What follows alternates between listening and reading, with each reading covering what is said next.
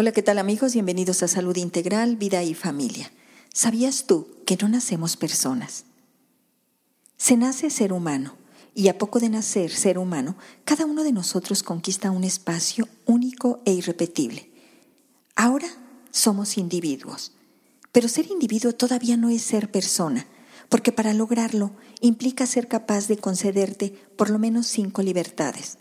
La primera de ellas es me concedo a mí misma el permiso de estar y de ser quien soy, en lugar de que otros determinen en dónde debería estar o cómo debería ser yo. Segunda, me concedo a mí misma el permiso de sentir lo que siento, en vez de sentir lo que otros sentirían en mi lugar.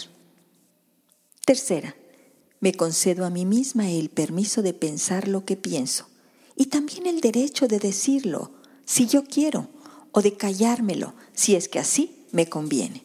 Cuarta, me concedo a mí misma el permiso de correr los riesgos que yo decida correr, con la única condición de aceptar pagar yo misma los precios de esos riesgos.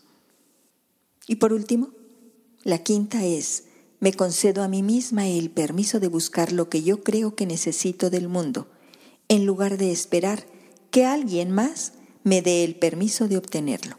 Solo así se conquista la libertad de ser auténtica, condición imprescindible para ser autodependiente, condición necesaria para que ese adulto se haga cargo de mí y dejar de exigirme ser lo que los demás quieren que sea. Dejar de ser el que quiere mi padre, mi madre, mi jefe, mi esposo, mis hijos. Dejar de ser el que prefieren los demás. Ser persona, por tanto, es darme a mí mismo la libertad de ser esta que soy y estar donde yo elijo. Bien amigos, por hoy es todo. Yo soy la doctora Irma Quintanilla González, especialista en medicina familiar y terapeuta familiar. Gracias por visitar mi página www.saludintegralvidayfamilia.com. También me pueden llamar al 442-212-4645. Que disfruten de una excelente semana en la que hagan posible el desarrollo de su propia personalidad en la que logren empoderarse como personas. Muchísimas gracias.